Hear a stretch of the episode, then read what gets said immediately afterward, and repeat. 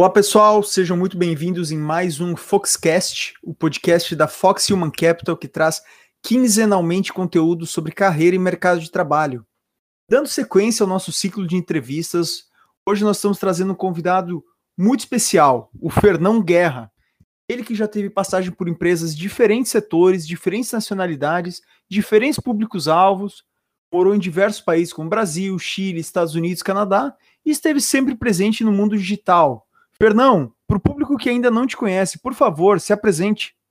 Aí, pessoal, muito obrigado aí por, por me receber, né, dar a oportunidade de compartilhar um pouco da minha história aí, aprender com vocês. Cara, meu nome é Fernão Guerra, eu tenho 31 anos, sou natural de Correntina, Bahia, extremo oeste baiano. Eu sou casado, é engraçado, eu sou casado com uma chilena que eu conheci nos Estados Unidos, então é toda uma história engraçada, e a gente mora no Brasil hoje. Mas enfim, eu trabalho com internet desde o início da minha carreira. Meu background é em computação, então eu fiz computação na graduação. E o mestrado eu fiz em comunicação digital, mas eu tive a sorte de lá nos primórdios trabalhar com, com Orkut. E, isso me fez conhecer produtos de publicidade desde o começo. E de lá para cá é basicamente o único caminho que eu fiz profissionalmente, né? além das coisas que eu gosto de fazer por fora, assim, como amador, eu diria dessa forma. Pô, muito legal, Fernão. Isso aí é a prova de que o amor pode ser um fator muito bom também na vida profissional, né? Isso te fez ir para fora, vocês foram juntos, né? E parece ter sido uma experiência bem positiva, né? Não, total. O pessoal diz que no, quanto à profissão, talvez não siga o seu coração, mas no meu caso deu muito certo. legal, cara.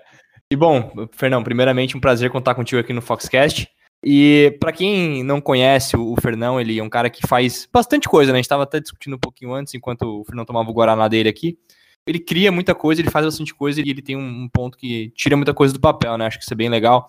E uma das coisas que a gente falou bastante sobre a questão de hackear a sua carreira, né? Então, para quem conhece já um pouco do Fernão, sabe que tem um pouco desse mindset. E a gente queria ver um pouco como é que surgiu essa história de hackear a sua carreira, como é que funciona isso, quando é que você viu que isso funcionava, como é que foi a criação desse processo? Interessante, né? Assim, eu comecei, como eu falei, eu cresci numa família muito criativa. Então, minha mãe é muito criativa, meu pai é muito criativo, e eles são comerciantes, né? Então, normalmente, quem é do interior vai saber que metade da, da população ou é comerciante, a outra metade trabalha para a prefeitura, né? Ou para o estado, de alguma forma.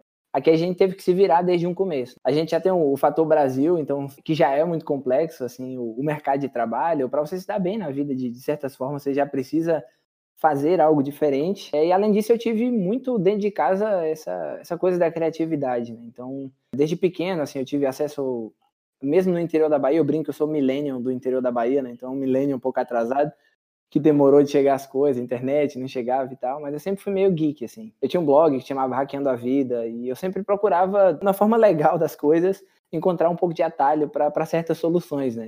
Então, eu diria que eu aprendi um pouco dentro de casa isso. Pô, que legal, Fernão. E um ponto que dá para ver muito isso, né? Deu para ficou bem claro, foi depois de ler aquele seu post que viralizou no LinkedIn, né? Criar versus falar. Deixou tudo bem mais claro, tanto para quem ouve quanto para quem não te conhecia. E eu gostaria que você explicasse um pouquinho para os nossos ouvintes sobre aquele bot que você criou, tanto para análise de empresa, como para o gerador de música sertaneja, que acabou explodindo na internet, deixou estourado, né, como o pessoal fala. Como que surgem esses projetos tão diversos para você e como que eles estão hoje em dia? Cara, falando primeiramente sobre o lance do post, né, então o, o ano passado foi um ano muito atípico para todo mundo, né, então sem querer chover numa olhada e falar o que todo mundo já tá falando, de novo normal e não sei o quê. É, a vida de todo mundo mudou e a minha não foi diferente. Uhum. Né? Então, eu deixei de. Cara, eu jogo bola, eu gosto de fazer esporte, eu gosto de viajar. E de um dia pra noite, eu tinha acabado de me mudar para São Paulo, inclusive, né? Porque eu aceitei a proposta para trabalhar no Google e vim para cá é, em janeiro. Assim, a gente assinou um contrato de trabalho e com três semanas a gente estava preso em casa. Então, cara, acabei de me mudar para São Paulo, mal conheço a cidade e estou preso dentro de um apartamento. Com tudo isso na cabeça, eu resolvi que eu ia recuperar algumas coisas que eu fazia no passado, né? Que eram programar. Como eu falei, eu tenho um background de computação, então por mais que eu trabalhe mais na área de negócios e soluções, né, de tecnologia, mas pensando sempre em objetivos de negócio lá na outra ponta, eu queria aprender certas coisas, conceitos básicos de e até um pouco mais avançados de inteligência artificial, como é que isso ia ter impacto no negócio eu queria um pouco que materializar isso de alguma forma. E a forma que eu encontrei foi eu ia estudar e a partir daí eu ia ter um comprometimento comigo mesmo de botar isso no canal de YouTube documentar essa trajetória. Sem muita responsabilidade, mas criando coisas novas. E começou meio que por aí. E isso desencadeou certas coisas. Eu comecei a fazer coisas e disponibilizar, disponibilizar na internet, conheci muita gente legal no meio do caminho, me expus assim, porque eu inventei um dia de fazer uma live no Twitch. E imagina, você não conhece ninguém, não tem nenhum seguidor, você está lá fazendo uma live para nenhuma pessoa, e do nada aparece uma pessoa, daqui a pouco aparece outra. E eu fiquei impressionado como as coisas aconteceram assim. O timing foi muito bom, tinha muita gente em casa também fazendo coisa nova. Conheci gente muito legal, assim, conheci o pessoal da Lura, que é uma escola focada em coisas técnicas, né, desde a parte de programação até a parte de negócio também. E isso foram abrindo certas portas e eu fui fazendo projeto, projeto, fui disponibilizando na comunidade e foi uma surpresa muito legal, né? Foi meio que por conta do ano atípico, tentando resumir, eu comecei a inventar certas coisas para aprender mesmo, sem nenhuma pretensão. E isso me levou a, a, conhecer pessoas do mercado financeiro, pessoas de pessoas de empresas de tecnologia, e eu fiquei impressionado. Assim. E também outra coisa que eu comecei a perceber é que o LinkedIn estava com muita cara de Instagram, né? Então as pessoas tiravam muita foto e postavam foto que estavam em eventos. Eu nem vou fazer o juízo de valor se está certo ou está errado, mas na minha experiência, e é um pouco do que eu falo no texto, quando você faz as coisas, os resultados eles são melhores, né? Então, como eu botei lá no post, eu recebi mais de três ofertas de trabalho em uma indústria que nem é a minha indústria, né? Porque eu não sou do mercado financeiro. Mas, o, o Fernão, a gente vê muita gente que tem muitas ideias, né? Ah, muita coisa que quer criar, pessoas que querem empreender, pessoas que têm ah, ideias de negócio, muitas coisas para fazer e, e, e, não fazem. É, ficam, no, no, não vou dizer na bolha, no, no status quo, não são pessoas que ficam na zona de conforto, não quer dizer isso, mas pessoas que têm potencial, vontade, mas acabam por algum motivo, seja lá medo ou, ou falta de é, motivação, às vezes aquele empurrãozinho, é, elas não criam. E você, por outro lado, a gente vê que uh, criou muita coisa, né? Aproveitou ainda mais esse espaço que foi em 2020 para tirar mais coisas do papel, mas que tem criado bastante coisa ao longo do tempo. E eu imagino que se você criou bastante coisa é porque você tem muitas outras coisas que você gostaria de criar e ainda não fez, né? Deve ter um monte de ideia ainda aí dentro. Mas queria entender um pouquinho, cara, como é que é esse processo para você de criação? É, se você chega a, a, por exemplo, travar numa ideia e não leva ela para frente, ou se você vai lá e tenta fazer primeiro, vê se não dá certo, corrige. Como é que é esse processo criativo para ti, de tantas ideias? No meu processo, assim, eu nunca parei para pensar e, e, documentar um processo oficial, né? Mas eu consigo olhar para trás e ver de onde saem algumas ideias. Então, eu sou uma pessoa que eu tenho um perfil de tentar coisas. E eu acho muito legal quando você faz coisas só por fazer coisas. Então, se você for olhar, o, um pouco do material que eu tenho no YouTube ou que eu faço em, ele, ele muitas vezes nem tem nada a ver com carreira, às vezes são coisas muito aleatórias, assim, mas que tem um propósito no processo. Então, assim, se você for pegar lá, então, um exemplo de um vídeo lá que deu certo, por exemplo, que é eu usei inteligência artificial para ler várias e várias letras de música sertaneja e criar um robô que cria música sertaneja utilizando machine learning através dessas letras. Então, assim, profissionalmente isso não vai me levar a lugar nenhum. Mas para eu chegar até lá, eu tive que aprender três ou quatro tecnologias. Então, às vezes, a jornada ela é mais interessante do que qualquer outra coisa. Né? Então, eu não tenho um processo fixo, mas eu fico de olho no que está acontecendo. Algumas ideias elas nem vingam muito porque às vezes elas só são divertidas ou elas só fazem sentido na minha cabeça, mas o, o processo ele é muito mais assim de aprender, né? E isso é o que eu que ainda me mantém com vontade de testar, né? Então você somou isso aí com um tempo ocioso fora do trabalho tradicional, né? Tá na casa por conta da pandemia, sai um bocado de, de gambiarra mesmo. Legal. Eu acho muito interessante porque tem muita gente que tem uma ideia, ela quer, ela quer criar e ela espera que a primeira coisa que ela faz seja um sucesso, né? E se não for um sucesso, porra, falhei, não tem como eu seguir nesse caminho. Só que a gente esquece que Uh, os maiores criadores da história, eles têm, sei lá, bota o Thomas Edison, ele tem mais de 500 patentes que ele, que ele criou, assim, coisas que ele inventou, e a gente conhece que deram certo foram que? Três, quatro, que, que, a gente lembra, né? Então, às vezes você criava diversas coisas para uma ou duas darem certo e você nem, nem olha todos os outros que deram errado, mas as que deram certo, às vezes elas estouram, dão muito certo, às vezes te trazem uma oportunidade de emprego, te trazem novos projetos e te abrem outras portas, né? Então, não dá pra gente simplesmente, pô, tentar uma vez, não deu certo e tá, não é para mim, não deu certo, é, vou desistir. Não, a gente tem que pegar esses exemplos também de pessoas que fazem várias coisas e uma delas estoura, né? Um pouco do seu caso. A gente tem muitas coisas que você fez e ficaram mais para você e outras coisas que muita gente é, olhou, se interessou, abriram portas. Eu acho que é legal isso na criação de conteúdo, que a gente vê muito, tanto empreendedores ou até empresas que têm um porte bacana, por exemplo, a Disney, que nem sempre o que foi feito para ser o grande hit, para estourar, é o que estoura. E muitas vezes o contrário também acontece, né? Como produtos que não foram feitos para ser o sucesso da empresa acabam estourando, ou o sucesso da pessoa, como pessoa física, produtor de conteúdo, acabam estourando. Então, por isso que é importante ter essa constância na criação, ter essa como dá para dizer assim, essa coragem de divulgar conteúdo, divulgar produto, de criar mesmo, porque a gente nunca sabe o que vai estourar, né? Se soubesse, então só precisava acertar uma vez. É interessante, assim, somando um pouco do que é, Ícaro falou antes e, e o que você falou agora, o lance de criar, né? Você citou o exemplo de Thomas Edison, né? E quantos outros grandes aí passaram por isso, né?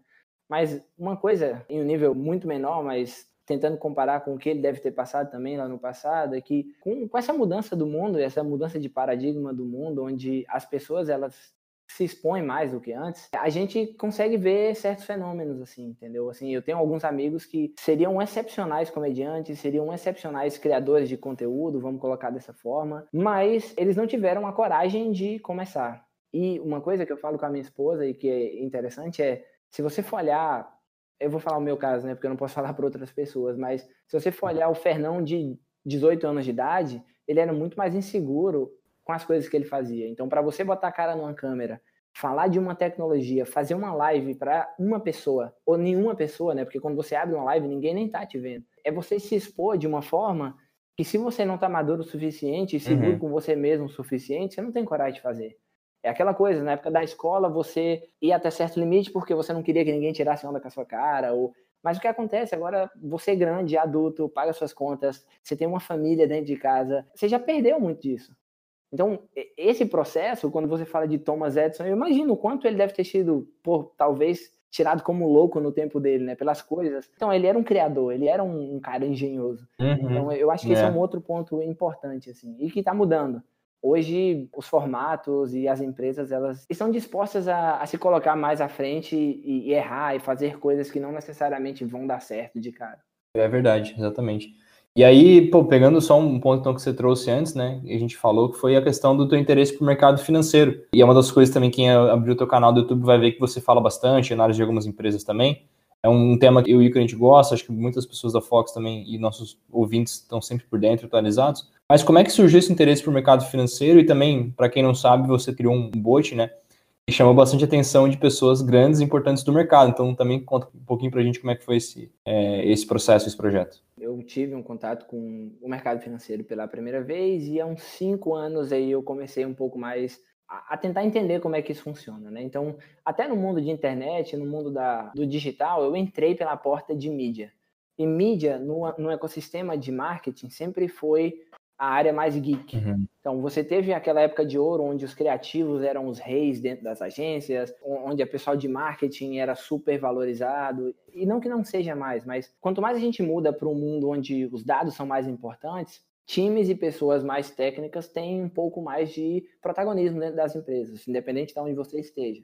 E eu entrei no mundo da mídia, eh, no mundo da internet, pela porta de mídia, onde você precisava, não precisava, mas ter uma cultura mais geek, de uma forma geral.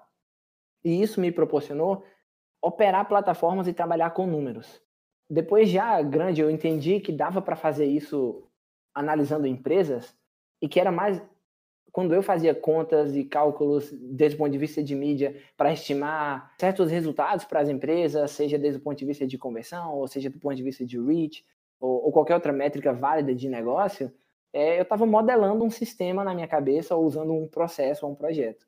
Então, quando eu, me interessei pelo mundo de mercado financeiro, entender as empresas, o negócio das empresas, e eu entendi que a mecânica por trás não era muito diferente, eu falei, cara, eu tenho uns sete anos da minha vida fazendo isso aqui se eu aplicar isso com um contexto diferente no mercado financeiro, talvez esse negócio dê certo.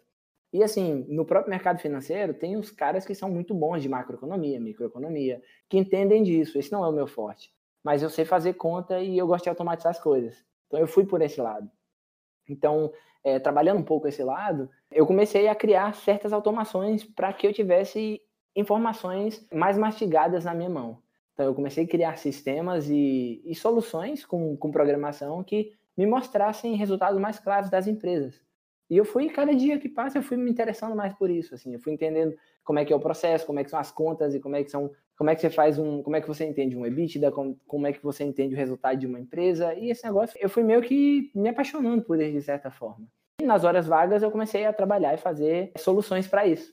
E assim, foram de cinco anos para cá, né? Eu comecei a ter interesse, é, em 2017 eu entrei no mundo de criptomoeda também, então misturando um pouco de tecnologia, eu achava muito bom, até recomendo quem não leu a, a carta de Satoshi Nakamoto, de são 10 páginas onde ele fala sobre a instituição do Bitcoin. É uma carta que mistura o socioeconômico e é algo muito inteligente, assim, né? Mais do que esses é, pump and dumps e essas coisas que o pessoal aproveita para fazer é, pirâmide, coisa errada e etc. Por trás tem uma ideia muito inteligente. Até se você não gosta ou não entende, por trás tem algo muito interessante, assim, desde o ponto de vista econômico e social, assim. E eu comecei uhum. a entender isso, entender como no fim das contas, eram as contas de como um negócio funciona, de como uma empresa funciona. Eu comecei a criar certas automações, e o exemplo que você deu do bot aí, ele é meio que reflexo disso, assim, eu criei, primeiro eu criei um dashboard, onde eu centralizava os dados financeiros de muitas empresas, e facilitava a visão, disponibilizei isso na comunidade no Twitter, no, no YouTube, é, e isso começou a ter certas trações. E algumas pessoas do mercado financeiro viram e, aí, e o próprio mercado financeiro no Brasil agora está passando por um movimento de transformação e indo com uma visão mais quant, né? O que a gente chama de visão mais quant é uma visão mais de fazer alguns modelos para tentar prever resultados de empresa, é, encontrar e automatizar dados. Assim, no mercado financeiro eles chamam isso de quant, né? Eu gosto de chamar de de hacking mesmo, assim, no final das contas é como é que você encontra os dados, uhum. transforma esse dado e usa ele ao seu favor de certas formas. E isso meio que deu certo. Ô, Fernão, e quando você fala que isso meio que deu certo, né? Que portas que isso te abriu, que contatos que você teve, não precisa necessariamente citar os nomes, né? Mas como que isso tem afetado tanto a, a sua imagem quanto a sua carreira hoje? Falei que meio que deu certo, mas assim, meio que deu certo porque eu não estava buscando, mas isso abriram algumas portas, assim. É, alguns dos dashboards e da dos o bot que eu fiz, a automação que eu fiz, é, é, elas foram compartilhadas na internet e alguns gestores de empresa, mais de dois ou três gestores de, de grandes assets no Brasil é, tiveram acesso a isso, entraram em contato comigo. Duas pessoas de casa de research entraram em contato comigo. E conversando com essa galera, alguns até me ofereceram, perguntaram se eu estava querendo ou buscando trabalho. E outras pessoas eu mantenho o contato e a gente ainda troca figurinha a respeito de fontes de dados, de como modelar coisas para o mercado financeiro. Mas é o que eu falei, é uma paixão que eu tenho e eu faço no meu, no meu time off, mas eu também gosto muito do meu trabalho mesmo, né, que é trabalhar com a parte de negócios digitais, a parte de tecnologia. Trabalho no Google há um ano, antes disso eu trabalhava na L'Oréal e trabalhei na LG também, outras grandes multinacionais, sempre na parte de tecnologia e marketing, né, o que a gente chama de Martech. E, assim, abriram muitas portas, até em uma indústria que nem é a minha indústria, entre aspas, né, vamos chamar dessa forma. É um pouco do, completando a volta do círculo que a gente falou lá no começo, né, de que fazer as coisas, é, no final das contas, para mim se provou melhor do que falar coisas.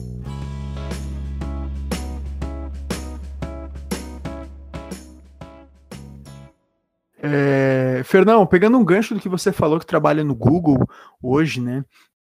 É, até uma pergunta dupla para você. Hoje nós encontramos muito no mercado a posição Martech, né? Que é algo novo com, com essa nomenclatura mas que está presente há mais tempo do que a gente imagina. A grande maioria dos nossos ouvintes não sabe o que é Martech, não sabe o que um profissional da Martech faz. Então, se você puder contar um pouquinho para a gente o que você faz com um profissional de Martech, qual a sua área de atuação, né, até onde que vai o seu escopo. E na outra, na, na outra ponta, cara, conta um pouquinho para gente como é trabalhar no Google, como é essa cultura, como é essa empresa tão disruptiva? Porque hoje em processos seletivos, quando a gente fala, poxa, tem alguma empresa que você se inspira, uma empresa que você gostaria de trabalhar, a gente vê que tem muita pessoa que responde, nossa, eu gostaria muito de trabalhar no Google. Aí quando você pergunta, você conhece alguém que trabalha no Google? Não.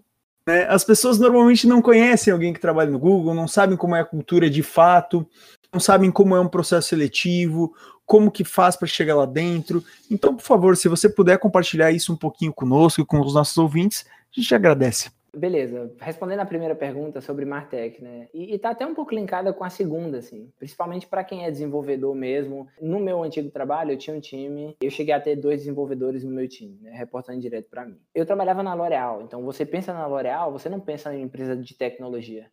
Você pensa em uma empresa de bens de consumo, atuando na área de, de beleza e gigantesca no mundo inteiro, e que o marketing sempre prevaleceu. O que, em certa parte, é verdade.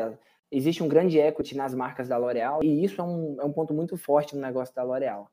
Mas, quando eu contratava essa galera e muitos não queriam nem ouvir, assim. Era muito engraçado porque os recursos humanos da L'Oréal, quando eles entravam em contato com uma pessoa para falar sobre uma vaga de vendas, uma vaga de marketing, uma vaga de financeiro, todo mundo queria pelo menos escutar o que a L'Oréal tinha para falar, porque era uma empresa grande, o pessoal entende. Mas quando você vai falar com outro bicho, que é o bicho uhum. de tecnologia, que é o cara desenvolvedor, que não conhece um pouco, ele olha assim e fala: Mas como assim? O que, que eu vou fazer na L'Oréal? porque eles não enxergam essa empresa como uma empresa de tecnologia. Então, eu me lembro muito bem uma história de que eu tinha acabado de contratar um cara e a gente estava voltando do trabalho, a gente estava no metrô e ele encontrou um ex-colega de trabalho, que trabalhava até na Stone, inclusive, na área de, de tecnologia, né? Que é uma empresa que é de tecnologia e as pessoas entendem. E no meio do caminho o cara perguntou, mas o que, que você foi fazer? O que, que você foi fazer na L'Oréal? Aí eu falei, cara, você gostaria de trabalhar no Google? Ele falou sim. Aí eu falei, você sabe como é que o Google ganha dinheiro? Aí ele falou: Ah, não soube explicar direito. Ah, não, tem publicidade, não sei o que. Eu falei: Então, o Google é uma empresa de adtech. Então, mais de 50% do revenue da empresa ele, ele vem através de recursos de tecnologia. Você sabia que a L'Oréal é uma das dos 10 maiores anunciantes do mundo? E que em menos de milissegundos antes de um anúncio aparecer, existem mais de quatro leis de tecnologia para que esse anúncio se mostre para as pessoas? E aí o cara falava assim: Eita, não, eu não tinha ideia de tudo isso. Então, a indústria de adtech, e agora existe uma evolução para a Martech, mas assim, a grande indústria de adtech, onde, onde estão os grandes como Google, Facebook, Yahoo, em algum minuto, é, tem a maior porção da sua grana vindo de anúncios. Essas são empresas que cresceram e, e fizeram o Silicon Valley bombar em certos minutos, e foi a indústria que bombou e, e teve um hype muito grande e teve frutos muito bons, né? As próprias empresas que eu falei, a própria Amazon, que é um negócio de e-commerce, mas agora tem um negócio de mídia gigantesco lá dentro também. Isso evoluiu um pouco, porque antes a gente se pensava só no, no conceito de AdTech, de né, que é advertising mais tecnologia. Então é a parte de publicidade mais tecnologia. E isso evoluiu, porque como você se comunica com o seu cliente, como você comunica com o consumidor na ponta final, ele abrange outros pontos. Ele não é através só de um anúncio. O marketing ele vai além. Isso é muito importante, mas você tem um CRM, você tem um relacionamento com seu cliente através de outros pontos de contatos. E como é que você faz para criar uma experiência unificada que seja a prova de problemas de segurança, que tenha em consideração a usabilidade do, do, usuário e também os quesitos de privacy, né, de segurança desse usuário, super bem pensadas e etc. Então, essa evolução trouxe essa indústria que já existia, mas agora está muito mais famosa, que é o Martech, né, que é a, a mistura de marketing e tecnologia. Então, como é que com recursos de tecnologia você consegue criar uma experiência para o usuário e gerar valor para você? Então, eu trabalho meio que no seu site, então eu trabalho dentro de um time de vendas dentro do Google, na parte de soluções de tecnologia, e eu ajudo grandes anunciantes, todos os grandes anunciantes da América Latina que você pensar, de banco a, a, a startup não, porque são a depender da startup pode até ser, mas os grandes clientes em termos de faturamento no Brasil, e meu trabalho é entender o ecossistema tecnológico que eles têm e criar soluções que entreguem valor para esses clientes na ponta final, né? Então conta um pouquinho, Fernão. É, é a gente sabe que você está há pouco tempo, né, um ano, e esse um ano aí foi basicamente home office, mas uma cultura forte ela, ela se faz tanto em loco quanto home office. Como é que foi esse um ano para ti de aprendizado? O que, que você tem sentido da empresa?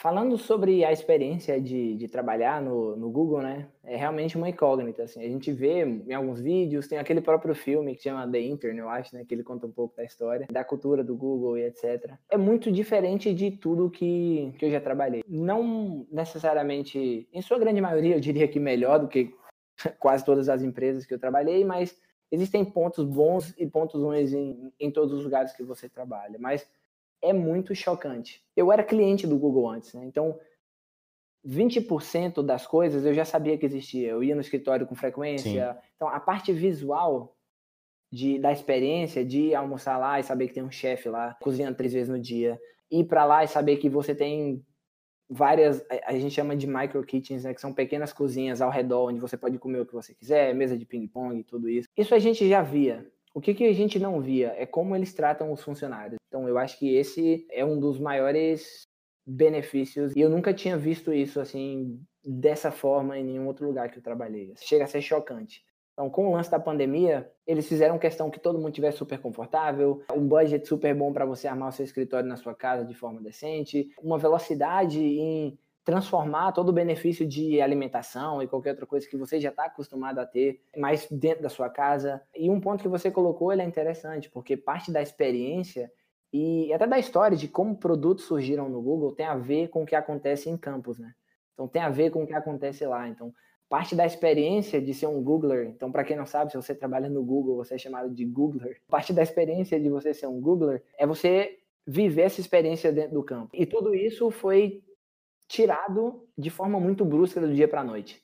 Então, existe um desafio muito grande em fazer e criar essas experiências de forma separada, porque muito acontecia lá dentro. Mas, por mais que a empresa super corre atrás para fazer isso acontecer, essa é a minha visão, tá? Eu não falo representando o Google de nenhuma forma em nada do que eu falo aqui. Isso é minha visão pessoal. Os detalhes, eles falam muito. Então, quando você vê a empresa super preocupada com o seu dia a dia, com a sua família, é um pouco muito mais além do que o que você come ou o que você faz. É, é eles estarem preocupados que você está seguro, de que você não vai voltar para o trabalho enquanto não estiver 100% protegido. Existe um diferencial muito grande na empresa, assim. mas gente, eu não, não saberia dizer o que vai acontecer, ainda está muito incerto para o futuro. Já foi anunciado que a gente não sabe é, quando a gente deve estar voltando oficialmente, porque o Google está super preocupado é, com esse lance do, do, coronavírus, mas os detalhes e a forma de, de, se preocupar com o empregado é de longe, assim, acho que é a melhor experiência que eu, que eu já tive.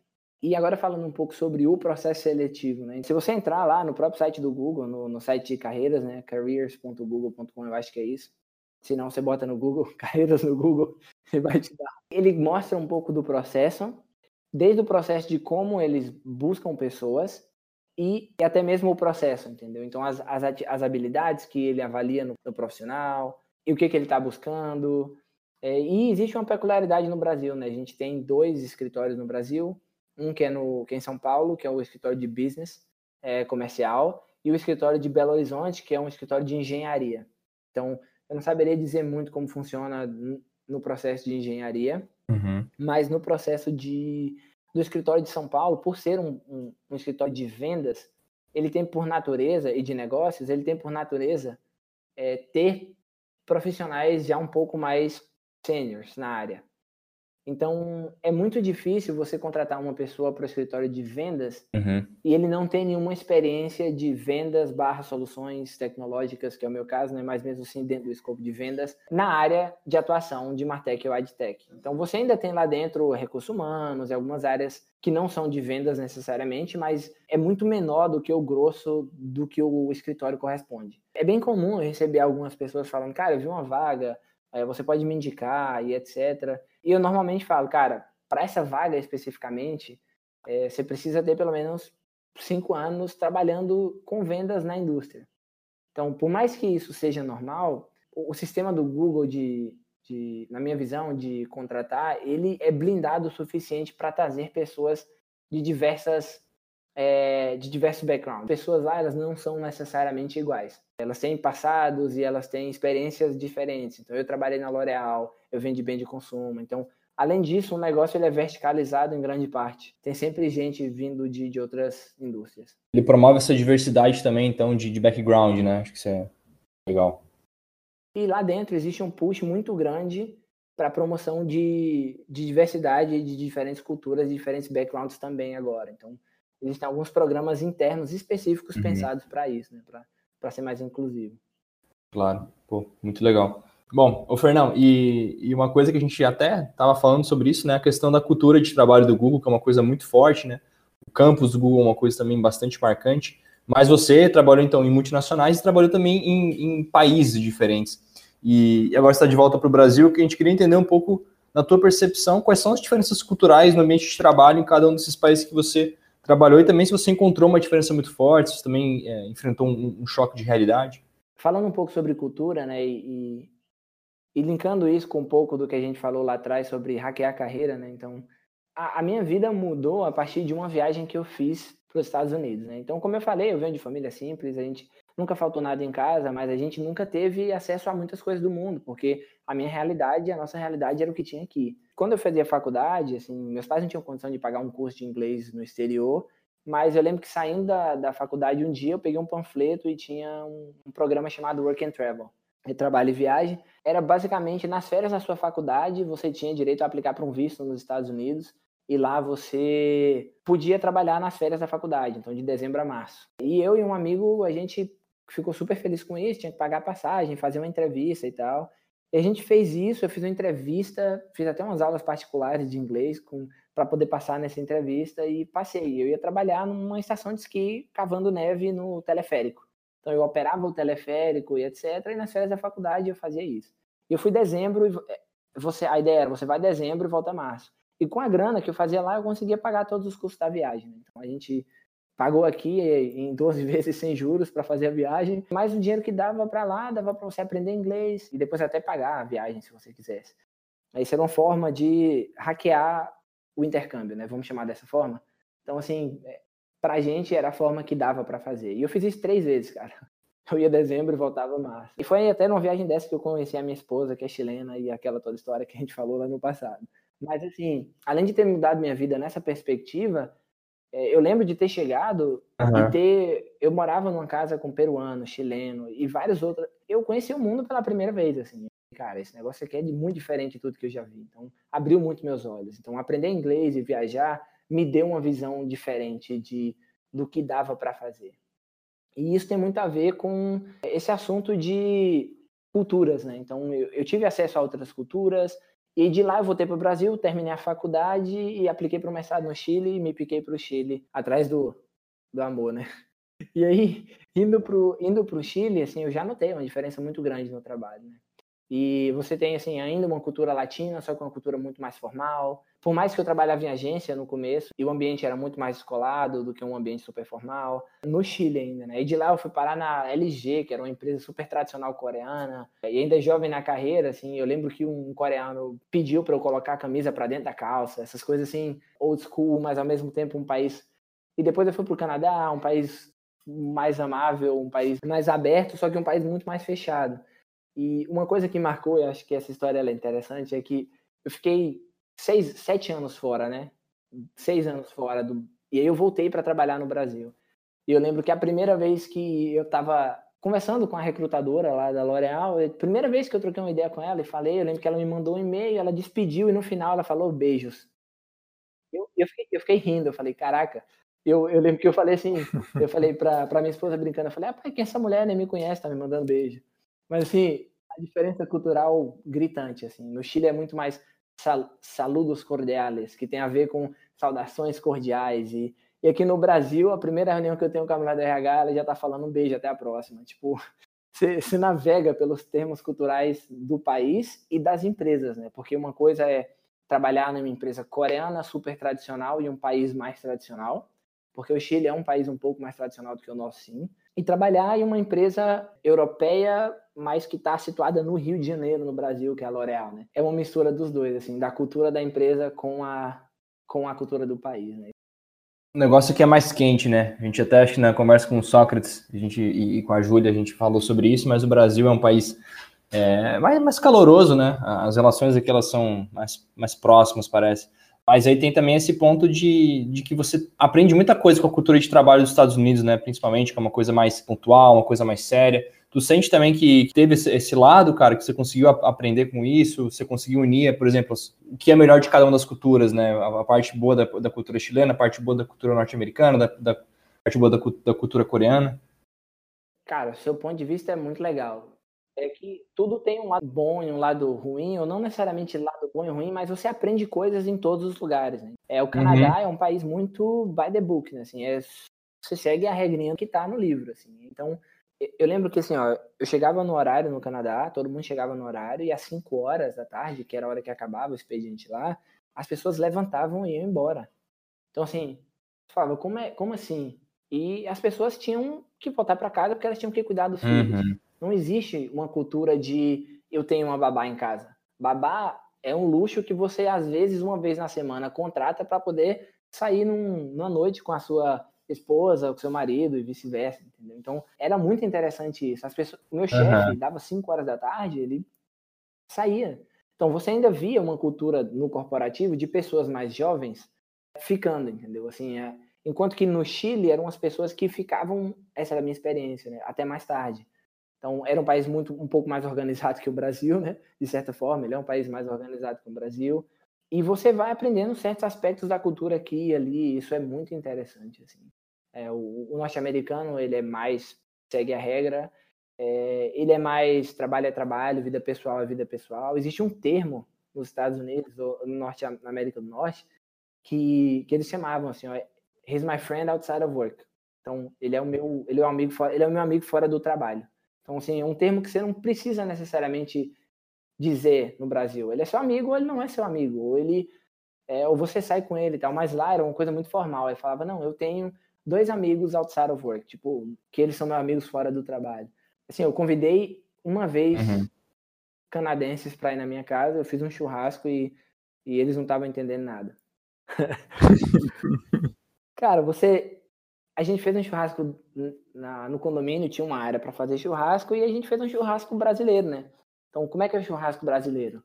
Quem é o host da casa normalmente leva tudo, e você, a visita uhum. vai. Se for, ah, se você quer levar alguma coisa especial, uma sobremesa, ainda acontece. Mas assim, eu fui criado num, esquema onde o host do churrasco faz tudo. Nos Estados Unidos, as pessoas têm uma cultura de vamos fazer o churrasco, cada um leva o seu.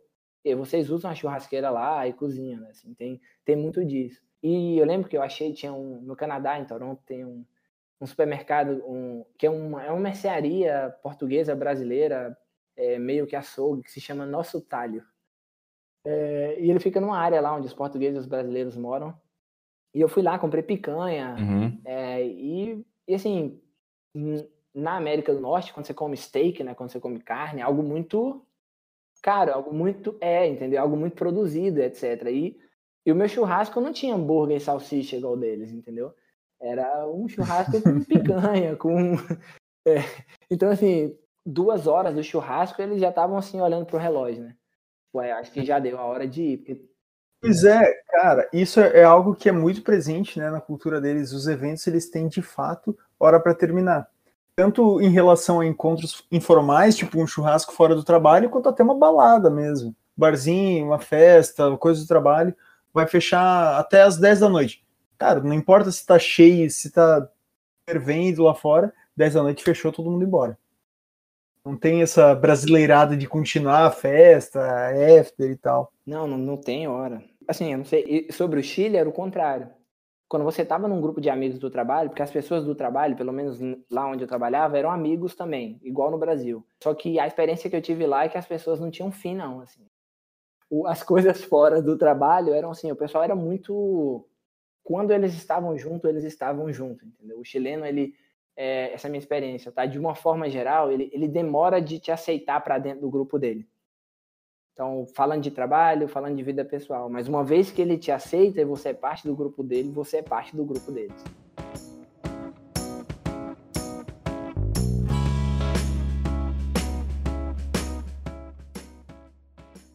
É, Fernão, partindo para o nosso bloco final, conversa está boa, né? Mas como você sabe, todo ouvinte aí do, do Foxcast já sabe e no final a gente tem esse bate-bola, é, estilo ping-pong, de uma maneira bem dinâmica. A gente vai te fazer uma pergunta e com uma, duas frases você responde e com um porquê, beleza? Beleza. Maravilha. Fernão, um livro preferido? Um livro que eu gosto muito e, e, e que marcou um pouco para mim é, um é o primeiro livro de Obama, que nem é tão famoso, é, que ele escreveu antes mesmo de ser presidente, que se chama Dreams from My Father. Ele conta um pouco da história dele e mesclando todo o lance de raça, né? O pai africano, a mãe americana, branca e, e, e, toda a trajetória dele até chegar na política, assim, um pouco do conflito da história dele é muito interessante. Esse livro me marcou porque ele foi o primeiro audiobook que eu escutei. E ele é um audiobook onde Obama lê para você a história dele. Então, para mim foi uma experiência muito legal, porque é o próprio Obama contando a história dele para você nos seus ouvidos, sacou? Bem interessante. Pô, que legal, cara. Eu acho que é o primeiro audiobook, então, que é recomendado aqui. Eu não sei se a galera tem, tem o hábito de ouvir, mas eu tenho bastante o hábito de ouvir audiobook. Eu acho que Para quem às vezes tem aquela preguiçinha de sentar. Uh, na correria do dia é muito bom, assim, uma solução. Hoje tá, tem muito mais opções né, no mercado, muito mais títulos. Ele não nasceu audiobook, né? Mas ele, ele já existia.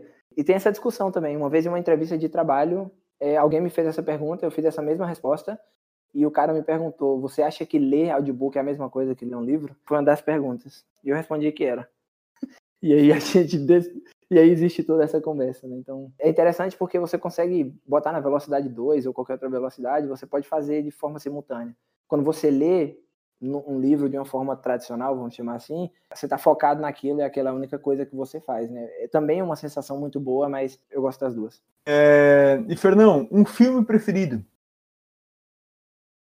É, é possivelmente o filme que eu mais assisti, se chama Moneyball, que é com Brad Pitt. Eu já viajei uma vez e eu assisti na mesma viagem, na ida e na volta, esse filme no avião. Muito bom, muito bom, muito bom. Para quem trabalha com marketing, para quem trabalha com vendas, para quem trabalha com números, esse filme ele é. Para quem trabalha, trabalha com qualquer coisa, na verdade, né? Acho que dá para tirar insight de qualquer coisa ali. É verdade. Ou só para quem gosta de esporte também, é. né? Cara, se você gosta de esporte, então, pô, é demais. E ainda mais esporte americano, né, Fernando? Que tem uma porrada de uma porrada de estatística, todo, seja basquete, beisebol, futebol americano. Nossa, os caras são, são viciadinhos em estatística, estatística para tudo, até do cara ou coroa. Os americanos têm essa característica, né? Até os esportes que, que eles conseguem dominar e sobressair e que tem a ver com. Eles tomam conta. E, e, e para isso é muito difícil você quantificar a, o futebol nosso, né? Você até consegue, mas ele é muito. Ele é diferenciado, assim, porque ele é um esporte constante, ele não para. Então, os esportes americanos, eles param, tem as plays, né? tem as jogadas, tem a... É, então, uhum. é verdade. E, e, Fernão, eu sei que essa vai ficar difícil para você, né? Meio a tudo que a gente falou hoje, mas apenas um, um hobby. Cara, eu é, navegar na internet. Eu sou um nerd muito estranho, assim, eu gosto de esporte, eu gosto de jogar bola, eu gosto de... E ao mesmo tempo eu gosto muito de parte da cultura pop com internet, com... Mas um só é complexo, assim de bola. É, um sonho? É, um sonho profissional é, é ter a minha família super estável e independência financeira para poder inventar coisas e criar coisas que agreguem, que agreguem valor para o mundo de alguma forma. Se não trabalhasse com o que você trabalha hoje, com Martech, o que, que você gostaria de trabalhar?